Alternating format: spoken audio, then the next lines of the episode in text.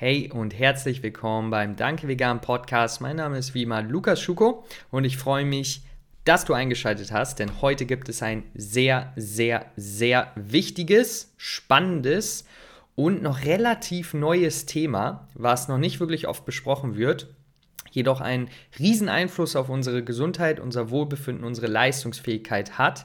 Und ähm, ja, dieser Podcast ist etwas anders, denn ich habe zu diesem Thema schon mal einen ausführlichen Artikel geschrieben und in diesem Podcast lese ich diesen Artikel nochmal vor.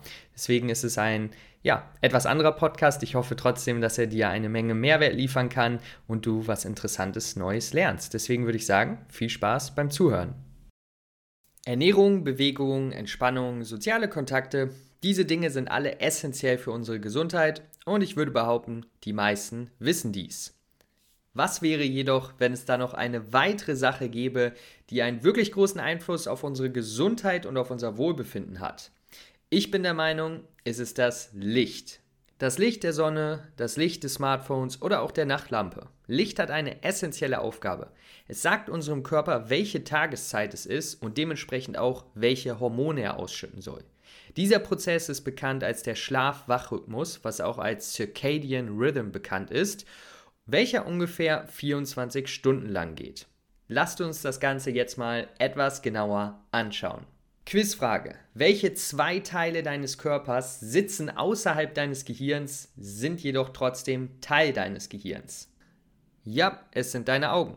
Deine Augen wurden in der Evolution erstmal dafür geschaffen, Licht zu erkennen. Das scharfe Auge kam sozusagen erst später. Wie können deine Augen jedoch anhand von Licht etwas im Körper ändern? In den Augen hast du sogenannte photosensitive Ganglienzellen. Diese erkennen Licht und geben die Information an den Nucleus suprachiasmaticus weiter. Dieser wiederum beeinflusst den Hypothalamus, welcher Hormone ausschüttet. Warum das so wichtig ist, erkläre ich dir gleich. Erstmal ist es wichtig zu verstehen, dass deine Augen über Licht einen Einfluss auf tiefe Gehirnprozesse und somit auch die Hormonausschüttung im Körper haben.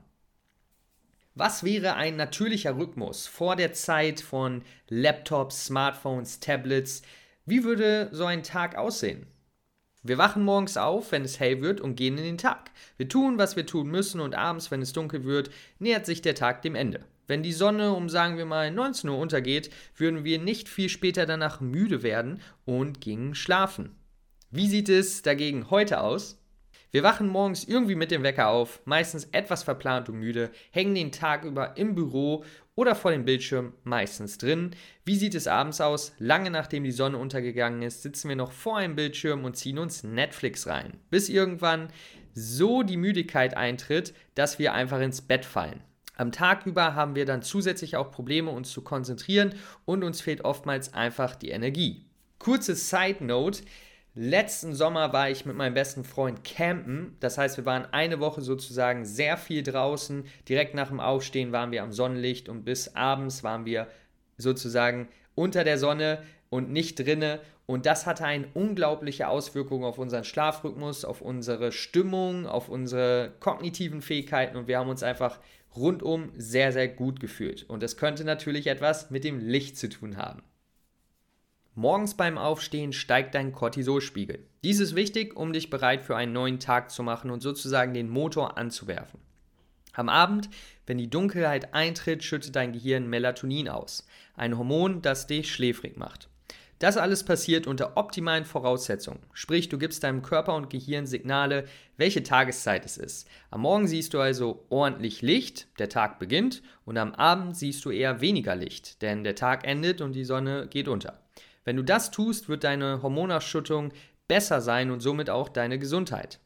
Was machen wir jedoch heutzutage? Am Morgen, wenn die Sonne aufgeht, wenn wir unserem Körper signalisieren müssen, dass der Tag losgeht, sind wir drinne, bekommen wenig Licht und den Tag über das gleiche. Und abends, wenn die Sonne eigentlich untergegangen ist und wir eigentlich wenig Licht bekommen, dann sind wir noch ja, am Smartphone, am Laptop, haben viel Licht an der Decke und somit haben wir diesen ganzen Rhythmus umgekehrt.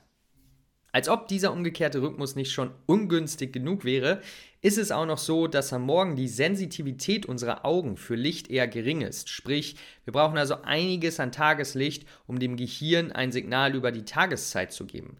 Am Abend und Richtung Nacht ist die Sensitivität jedoch erhöht und somit braucht es nur etwas Licht, um die Melatoninausschüttung zu stören und somit auch unseren Tag-Nacht-Rhythmus, was dann wiederum einen Einfluss auf unsere Konzentration und Erholung hat.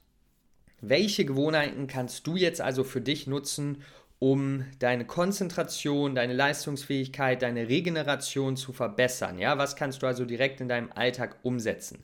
In einem Satz zusammengefasst, gib deinem Körper möglichst viel Signale über die Uhrzeit des Tages. Und das kannst du tun, indem du zu den richtigen Zeiten des Tages Licht siehst und zu den Zeiten, wo wir eigentlich kein Licht sehen würden, das Licht dämmst. Hier gebe ich dir jetzt einmal die Gewohnheiten, die Wissenschaftler, die das Thema studieren, immer wieder sagen, die besten sind, um den Tag-Nacht-Rhythmus sozusagen ähm, richtig einzustellen und die vielen Vorteile zu bekommen. Einmal viel Sonnenlicht am Morgen, mindestens zwei bis zehn Minuten, je nachdem wie bewölkt es ist. Das triggert die neuronalen Kreise, welche Cortisol und Melatonin kontrollieren. Du kannst mal eine App wie Lightmeter nutzen, um zu überprüfen, wie hell das Licht bei dir tatsächlich ist. Zum Beispiel, ich wohne in Hamburg. Im Winter fünf Minuten rauszugehen am Morgen reicht wahrscheinlich nicht wirklich aus, da es extrem bewölkt ist.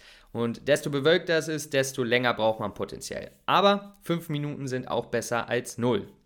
Wenn es bei dir stark bewölkt ist oder du beispielsweise im Winter in Skandinavien lebst, dann können auch künstliche Lichter in der Wohnung, die stark genug sind, helfen. Zweitens, den Sonnenuntergang anschauen. Dies gibt deinem Gehirn ein weiteres Signal über die Uhrzeit und stellt deine innere Uhr richtig.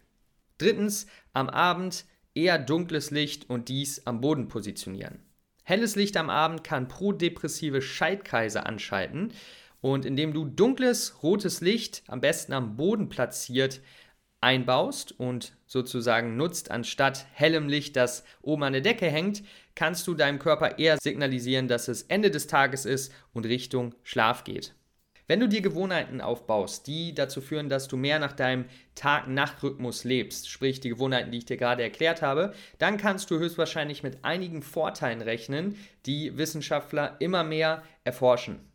Einmal, wie gesagt, wirst du dich wahrscheinlich weniger müde fühlen, weil die richtigen Hormone zur richtigen Zeit ausgeschüttet werden. Das führt auch dazu, dass du eine bessere Konzentration hast. Die Organfunktion ist dadurch tatsächlich auch beeinträchtigt, was ähm, ja, positiv sein kann oder auch negativ, je nachdem, ob wir den Tag-Nacht-Rhythmus für uns nutzen oder gegen uns. Und wie gesagt, das hat auch viele weitere Auswirkungen einfach auf deine mentale Gesundheit. Und das war es auch mit der heutigen Folge zum Thema Licht. Und ich hoffe, wie gesagt, du konntest vieles Spannendes Neues lernen und kannst was davon in deinen Alltag mitnehmen. Und für weitere Fragen kannst du auch immer gerne eine E-Mail an lukas.dankevegan.de senden. Da antworte ich dir mal super gern. Und ansonsten wünsche ich dir jetzt noch einen super schönen Tag. Wir hören uns beim nächsten Mal wieder. Mach's gut. Ciao, ciao.